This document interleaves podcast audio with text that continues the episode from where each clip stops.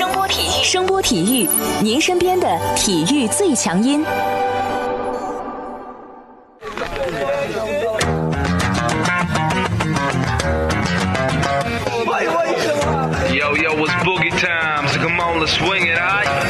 看 nba 风云聊 nba 故事。这里够有趣这里够专业。没错这里就是大话 nba I be the show, make a room, shaking, shaking it down. I be the nigga with a high profile. Everybody come on, we be the shakers with a crazy style. And then shocking the world, cause we the flow, shake his speed, make us rockin' the city.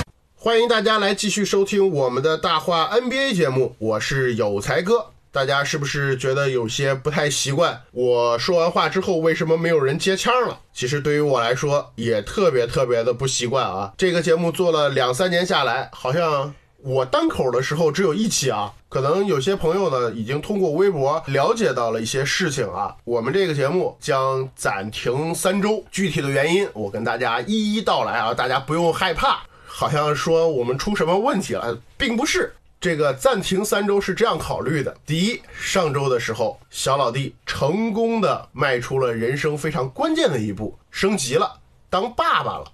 你说，如果这个时候再拉着他去做节目，是不是显得有些不太人道呢？所以，经过我和小老弟的协商，我们决定跟大家先讨一些假，让他能够安心的去陪伴一下家人，陪伴一下孩子。毕竟嘛，这也是人生的一件大事。第二，马上也该到农历的新年了。根据往年的惯例，我们也会跟大家申请休息一下。第三个原因呢，是考虑到我们这个节目已经做了两三年了，在最开始做这个节目的时候，完完全全是凭我们俩人的爱好。来做这个节目，但是两三年下来，看到这么多的朋友喜欢我们这个节目，喜欢我们俩去说 NBA 的事情，我们俩真的非常非常的开心。但是两三年下来，作为我们，其实心里也有一些担心。或者是一些焦虑吧，就是我们俩的这种风格还能坚持多长时间被大家所喜欢？我们俩对于 NBA 的这些知识储备需要不需要升级？我们俩这种节目的运作方式是否需要调整？需要进一步的优化，让大家听到更好的节目？这也是我们想利用一些空档期去好好研究的一些事情。毕竟我们这个节目做下来，就是想给大家提供更好的关于 NBA 的声音。